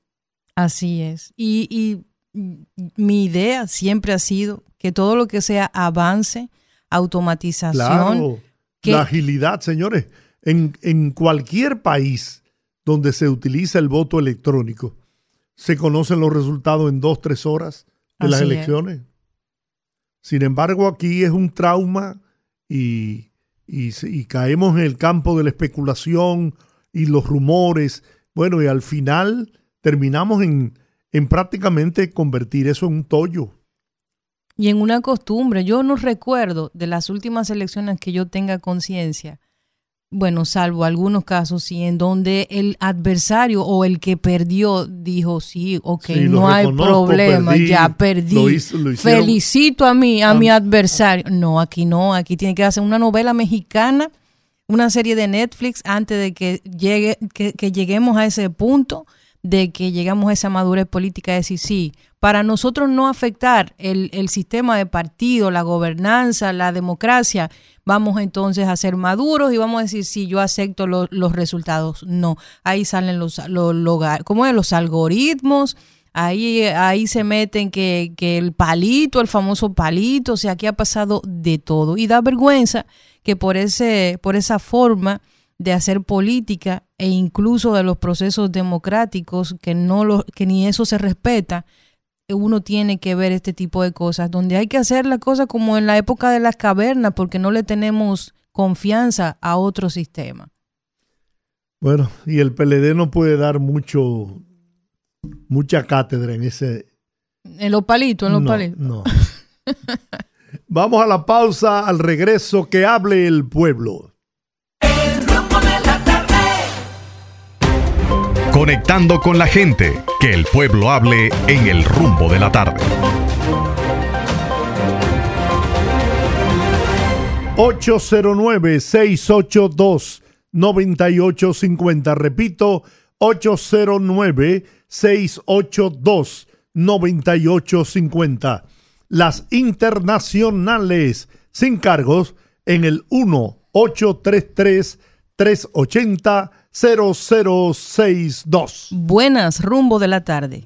Buenas tardes, buenas tardes, don Yoye. Sí. Buenas tardes, señorita Olga. Ay, gracias. Y a don, U, y a don Rudy, donde quiera que se encuentre, que todo va a salir bien con ayuda. Todo bien, gracias a Dios. Don Yoye, ayer, anoche yo tuve por llamar, pero casi nunca puedo entrar. Oiga, con ese comentario felicitado que usted hizo anoche, tremendo comentario que usted hizo ayer Sí. Venido dos, dos desafosforaron a, a descalificar eh, el, lo que usted expresó a la nación. Estos politiqueros eh, come cheque de, de que son que se dedican a llamar los programas, nada más, nada más hacen eso. Interactivos. son interactivos para descalificar a las personas que se esfuerzan, como ese comentario que usted hizo ayer, para venir dos desaforados a, a, a, a, a, despreciar lo que usted estaba hablando. ¿Usted se acuerda del comentario que usted hizo ayer, verdad? Sí, claro. Correcto. Buenas tardes. Gracias. Gracias por la sintonía. Buenas, rumbo de la tarde. Sí, buenas tardes, distinguido ese gran equipo. Buenas tardes. Hablando de de las vallas y de los afiches, del anuncio político, pero el papá rey de la corrupción de este país, el algoritmo, tiene a cada 20 metros una valla de él, Leonel Fernández, y Gusto más aquí en Santo Domingo Este, que está llena por todos los sitios, porque yo creo que Manuel Jiménez lo está apoyando, él, el alcalde de aquí, que lo vamos a sacar de aquí de Santo Domingo Este también. A cada 20 metros tiene una valla ese señor. Y así no se puede. ¿Eh? Entonces él es rey y amo de este país. La contaminación visual que eso representa. A ti mismo, señor. Hasta buenas tardes. Buenas tardes. Buenas, rumbo de la tarde. Aló. Aló. Aló. Sí. Qué bueno, qué bueno que, qué bueno que me comunico.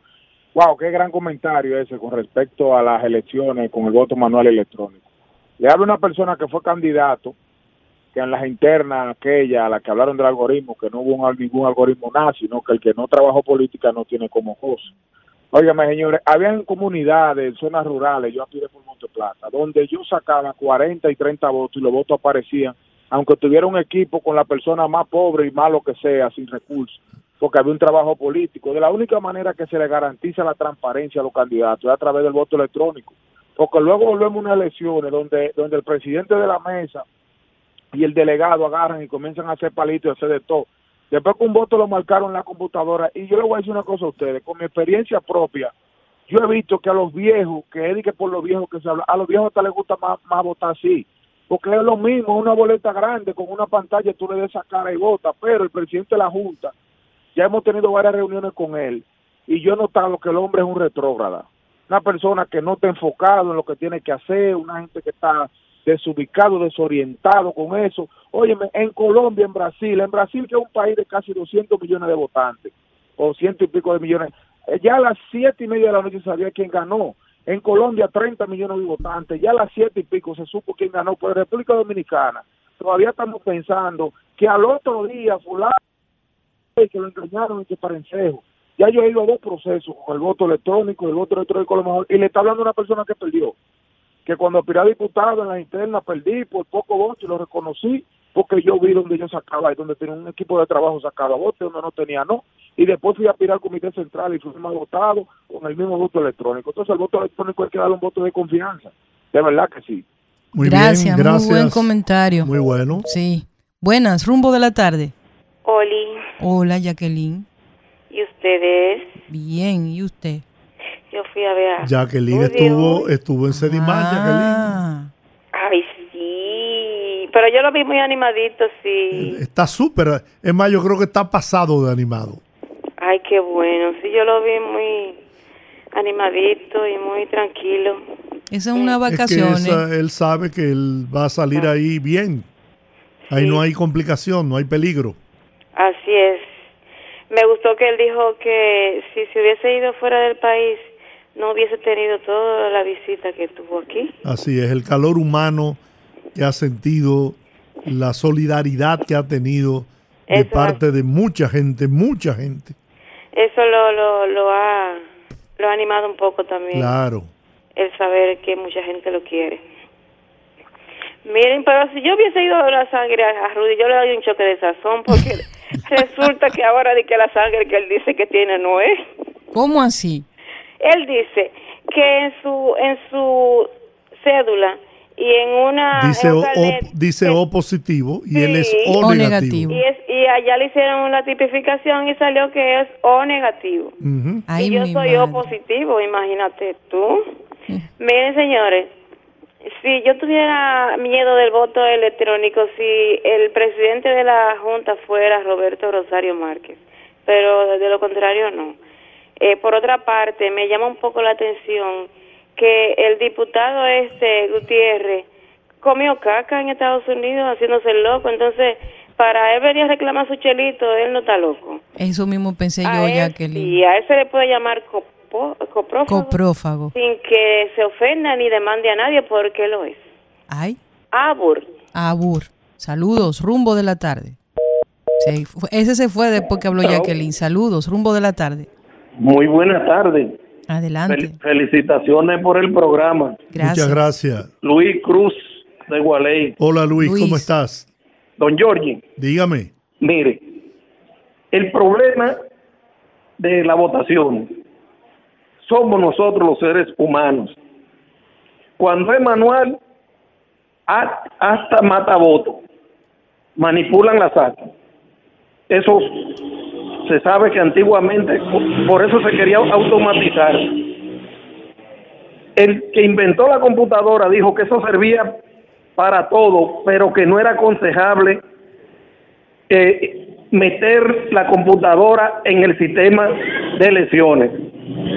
Yo en una ocasión en el Liceo Tito Sala de las minas de Baruta en Venezuela vi un problema en un centro de votación que yo estaba allí, don Giorgi. Sí en donde lo y se formó el problema porque la mayoría de los votantes votaban por su candidato y cuando sacaban el papelito que da el sistema estaban votando por otro candidato, es decir, el candidato de gobierno y se formó un problemón allí con eso.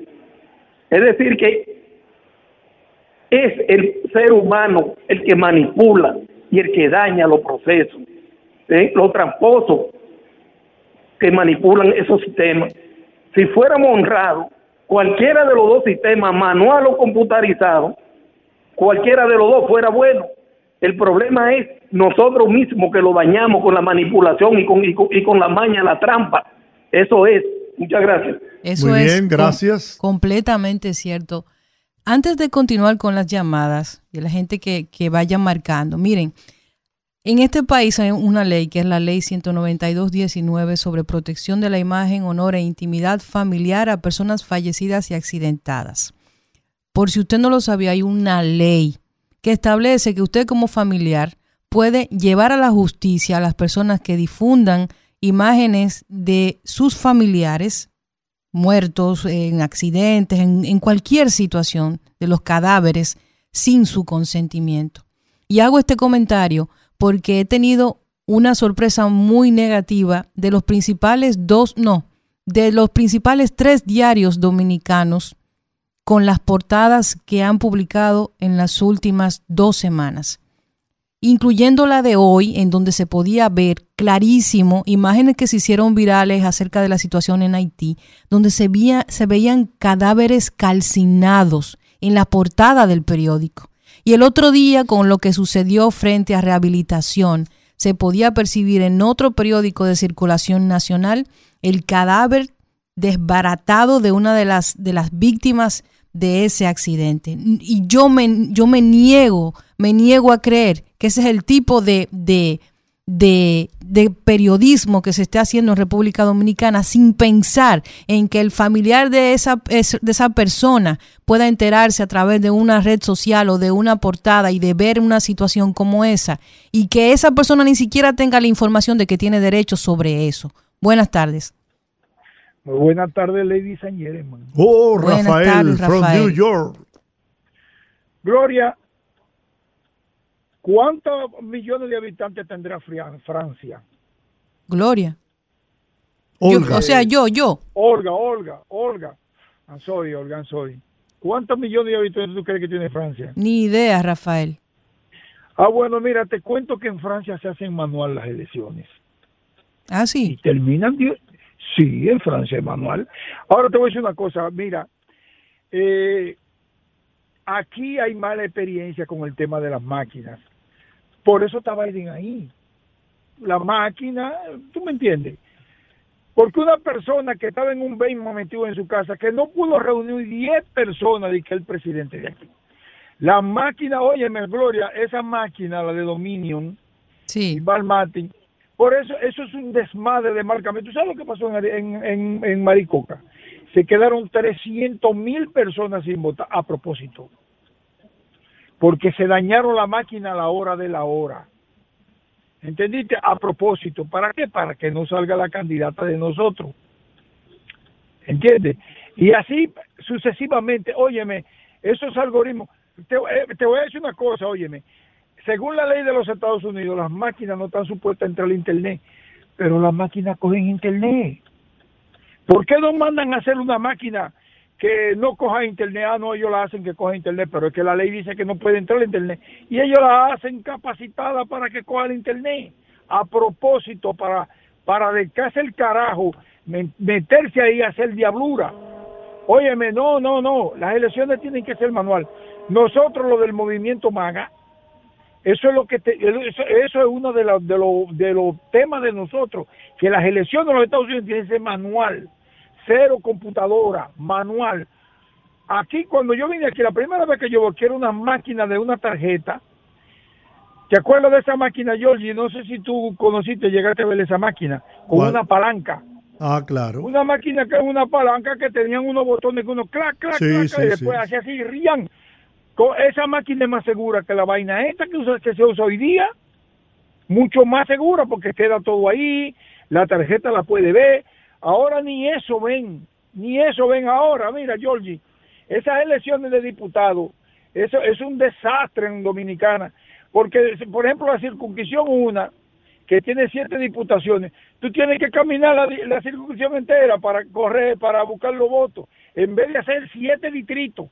Ellos, ¿por qué no hacen siete distritos para que cada quien corre su distrito? Ah, no, hay que correr todos los barrios para salir diputado. Y lo, eso es un desastre eso. Eso es lo principal que tienen que arreglar en República Dominicana. El tema de las diputaciones, de que se corra por distrito, no a lo loco así. ¿Entiendes? bien. Eso yo, ¿no? Está bien, Rafael. Ya Joe Biden dijo que iba a la reelección. Mejor, eso es lo que queremos nosotros, que vaya. Mejor.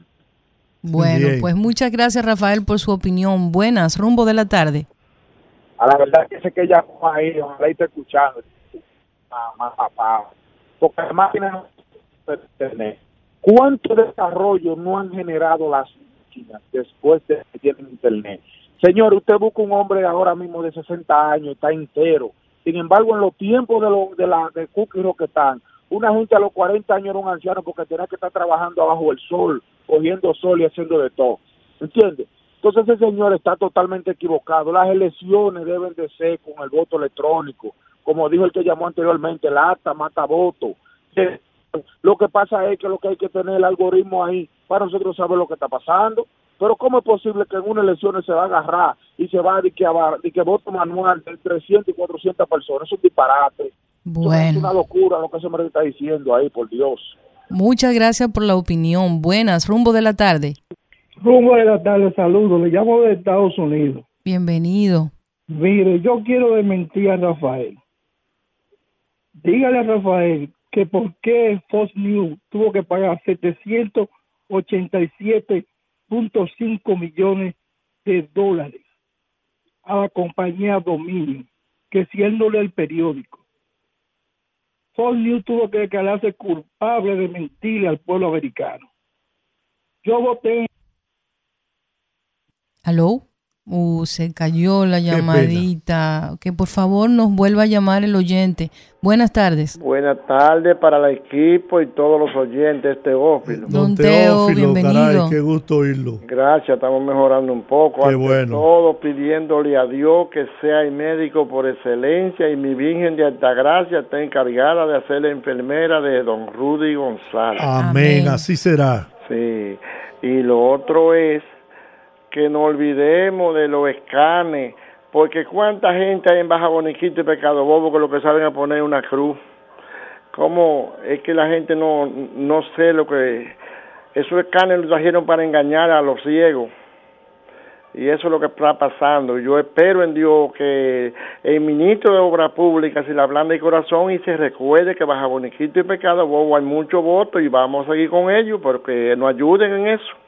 Ojalá, ojalá y que se recuerde que no hay que votar por él para que haga su trabajo. Buenas tardes. Ah, gracias. Buenas, rumbo de la tarde. Bueno, soy yo de nuevo. Ah, qué bueno. Ojalá que no se caiga. Mire, yo vivo en los Estados Unidos, en Georgia. Yo voté con el sistema de electrónico. Sí. Y no hay sistema más seguro en mi vida que yo he visto.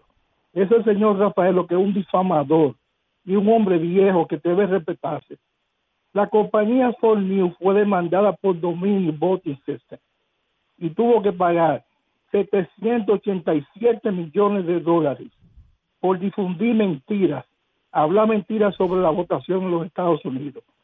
Y tiene otra demanda de 2.7 billones de dólares por Smartmatic, otra compañía de, de votación. Sí. Así que, señor Rafael, yo pienso que no debe desinformar a la gente.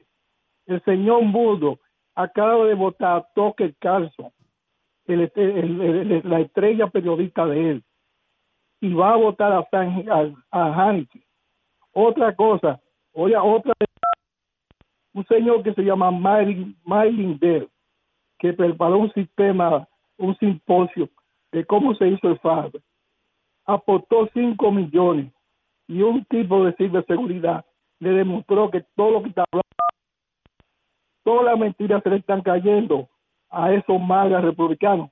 Y yo soy independiente, que ni quiero a Biden ni quiero a Trump. Pasen buenas tardes. Buenas tardes y gracias por su llamada. Buenas. Rumbo de la tarde. Buenas tardes. Buenas.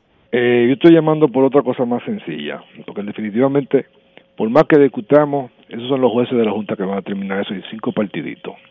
Yo creo que es más importante que el carril de mano izquierda de la autovía pinten, pinten la velocidad mínima en la cual se debe recorrer. Vamos a ponernos algo más positivo y no tanto con tantas elecciones, señores. No hemos empezado la campaña, vamos a trabajar, ¿eh? Vamos a trabajar y echar esta para adelante. Muchas Muy bien, gracias. muchas gracias. Buenas, rumbo, se cayó esa llamadita. Aquí está otra. Buenas tardes. Buenas tardes, Olga. Buenas, ¿cómo estás? Bienvenido, estimado. Y mucha salud para Rudy. Amén. Fíjese bien, la gente eh, colocan como parámetro Estados Unidos. Hermano, en Estados Unidos, por una simpleza, a ustedes dan una patada por fuiche y lo mandan para su país. Porque ya hay respeto. Aquí no. Hoy, ¿dónde están los, los, los 3.500 millones que gastó el marqués de cocinera en esos escáner, en un almacén arrumbado, y no se le ha pasado una auditoría para someter a ese, no lo va a dar calificativo, someterlo a la justicia. Siempre aquí se ha votado por las ATA. Ahora, cada partido lo que tiene que mandar es un delegado que sea serio. Yo fui delegado todo el tiempo en la mesa 107 que estaba, ahora se llama la Casa de la Juventud, era el Sánchez Cucaracha, ustedes conocen eso. El ensanche. Está frente al cu- El que está frente al cubo de tallita. Sí, sí, sí. Y, y nunca pasó nada.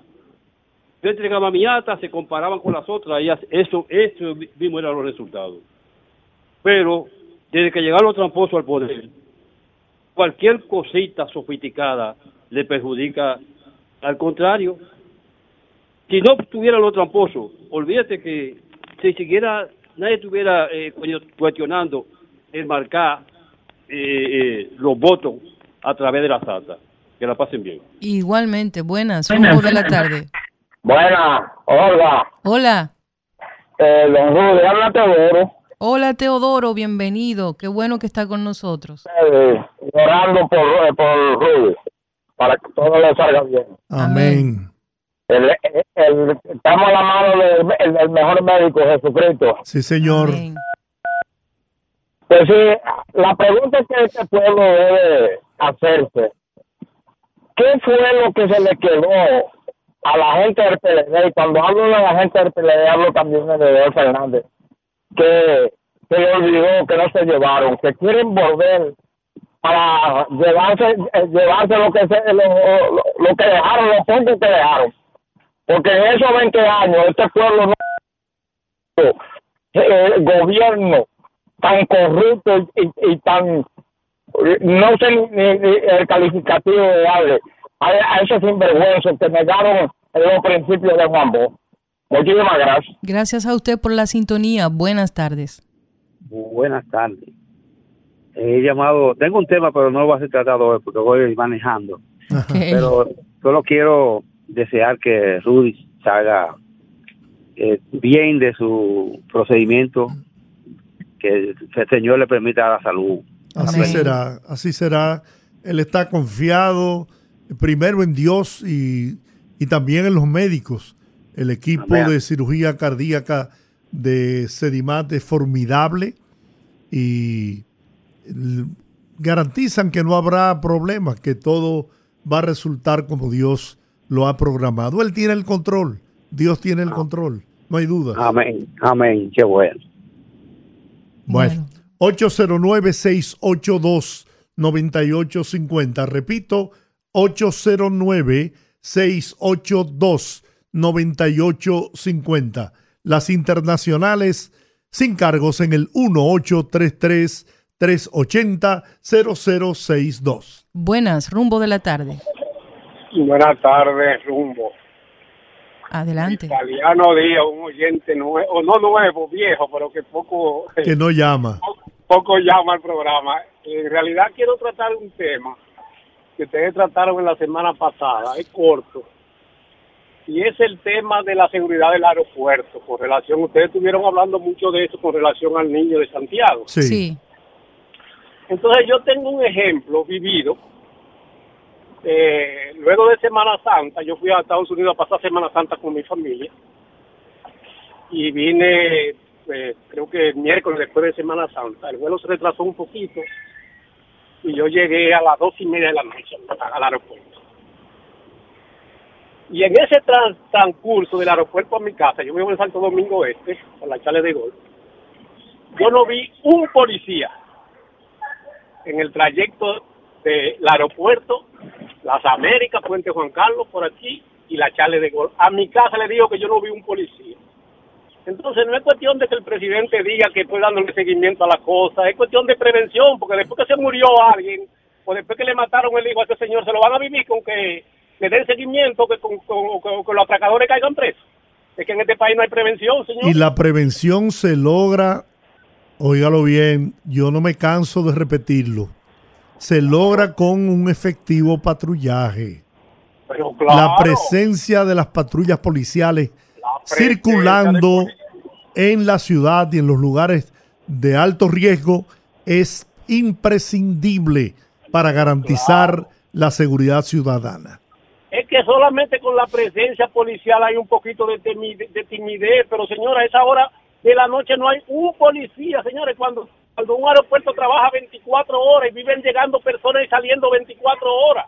Entonces, ¿cómo es posible que no haya una seguridad? Que ustedes no vean que sea una patrulla de policía. Muy bien. Muchas gracias. ¿eh? Gracias. salud y bendiciones para Rudy. Amén. Amén. Buenas, rumbo de la tarde. Buenas tardes. Adelante. Le hablo aquí de Luz Sánchez Lucerna. Adelante. Lucerna, adelante. Diciéndole a Manuel Jiménez que, por favor, que arregle estas calles que están destruidas, todas por aquí. Y aquí de Lucerna, Francisco Grullón. Muchas gracias, Francisco, por la sintonía se cayó la llamadita. Atención a Manuel. Los ciudadanos de Santo Domingo Oeste en el sector de Lucerna claman porque el ayuntamiento vaya a reparar las calles. Así es, aquí está otra vez. Buenas, rumbo de la tarde. Buenas, ¿cómo están? Bien. Oh, pidiéndole al Señor por la salud de Rudy. Yo le agradezco a Rudy tanto, tanto. Una vez nos juntamos en la embajada de Canadá y a mí se me fue el celular en el, en el taxi. Oye, me encontré que me hiciera el favor de prestarme un celular y él me prestó el celular y me dijo, yo soy Rudy González, no el que está preso, no Rudy González que había detenido cuando eso, con su, con su carácter que, eh, que él tiene. Siempre jocoso, ¿no? Siempre jocoso. Yo pido al Señor eh, por él, y él, él está en buenas manos, porque está en las manos de Dios y está Amén. en Sedimá. levanta los muertos. Sí, Señor. Muchas gracias. Y esas eh, plegarias suyas llegan al cielo y se devuelven del cielo hacia Sedimat para proteger a nuestro querido amigo, hermano, compañero Rudy González. Declaramos que va a salir todo bien. Amén. Amén. Señores, con esta llamada terminamos. Agradecidos como siempre de su apoyo y los invitamos a que nos encontremos mañana. Aquí a las 5 de la tarde estarán los poderosos Olga Almanzar y Georgie Rodríguez en el rumbo de la tarde. Bendiciones. Rumba 98.5, una emisora RCC Media.